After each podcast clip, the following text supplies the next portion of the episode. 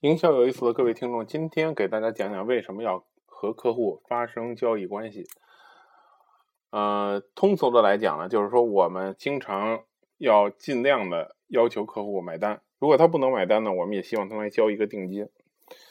所谓定金呢，在现在的这个商业活动当中是非常普遍了。那么定金的这种收取和追追这个全款和定金的这种清退呢？都是有一些具体的技巧的。今天我们不讲那么细的技巧，我们只讲一讲为什么要收定金。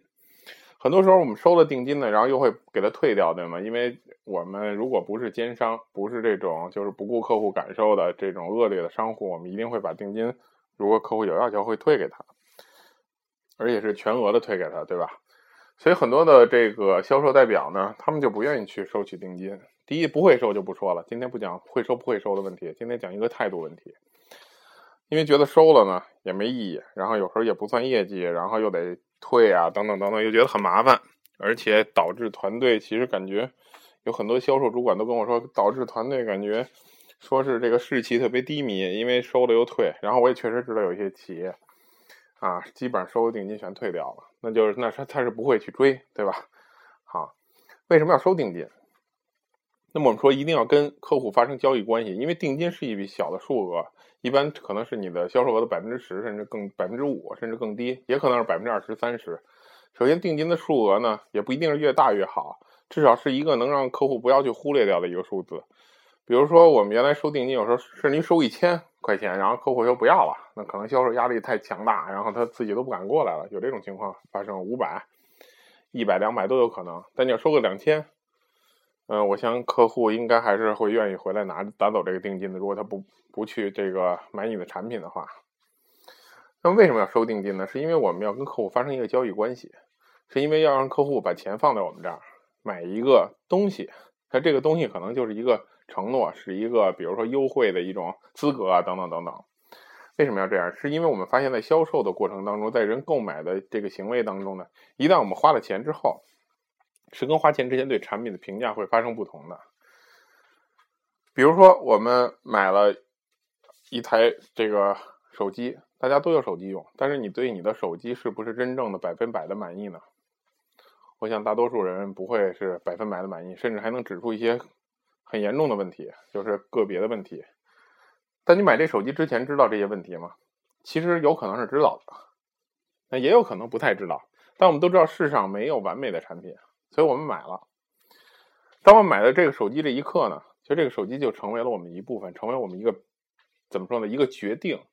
那我们都希望我们做的决定是一个正确的决定，是一个明智的决定。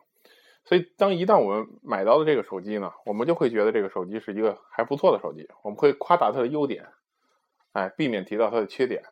这就是我们说的，一旦买买完了以后，我们会对这个产品的评价在短期内是会很高的。比如说，你买这个手机，它有一个好比说触摸屏的吧，它这个发短信很费劲，摁起来很麻烦。但是你买之前，你看别人用，觉得很傻，对吧？甚至你自己都想过，还是实体键盘的好用。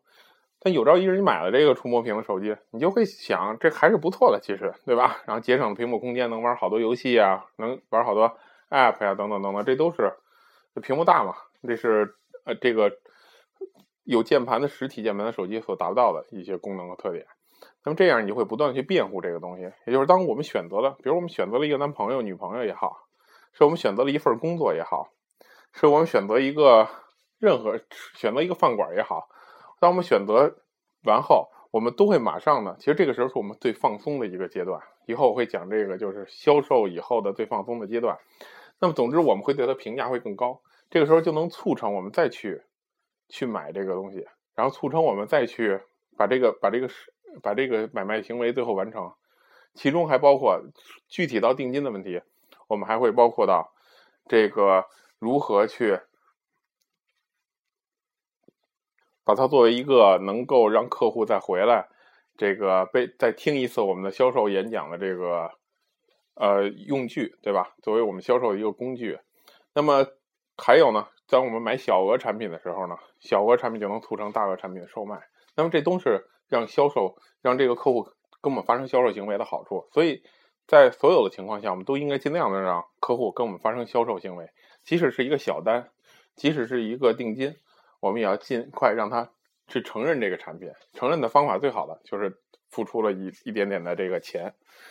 好，今天给大家讲一点点这个购买产品以后，我们会对这个产品的看法的一种变化啊。